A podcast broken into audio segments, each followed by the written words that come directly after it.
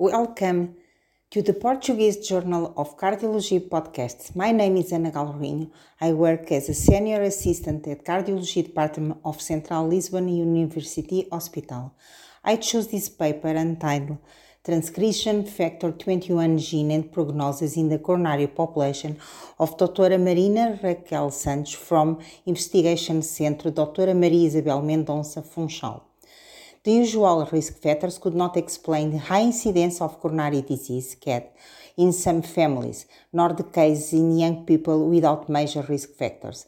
A positive family history has been shown to be a risk factor for coronary disease, but specific genetic variants may be much more important.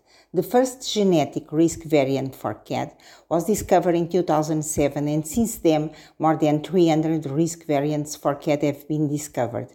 Several studies have been conducted using genome wide association studies, GWAS, which compare single nucleotide polymorphisms between individuals with and without CAD.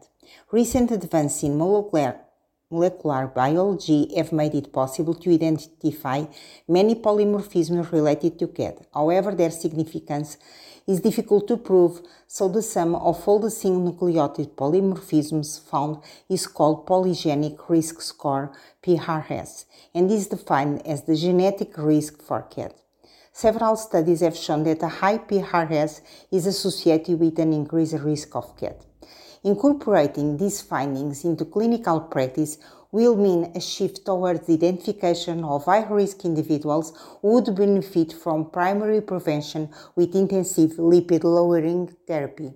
This very interesting and pioneer, pioneering study is based on the GENEMACOR study, which investigates the genetic profile of a Portuguese population, identifying 33 CAD related genetic variations.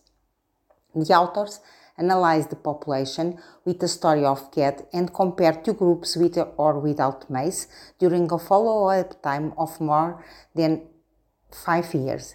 Regarding the two groups, in the group with MACE, all the traditional and usual risk factors were more frequent.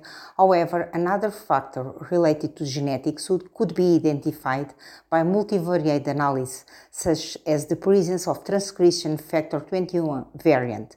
This factor has an unfavorable genetic profile related to the CLL in heterozygous and homozygous form.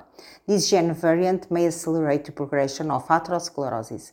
This study is in line with another carried out by Abdu in the Egyptian population. In the future, genetic risk scores may improve risk prediction and lead to the development of personalized treatment strategies. Although I'm not, neither a geneticist nor an expert in molecular biology, I chose this article because the genetics of CAD is a fascinating subject and, in my opinion, a real iceberg that we all know only a little about.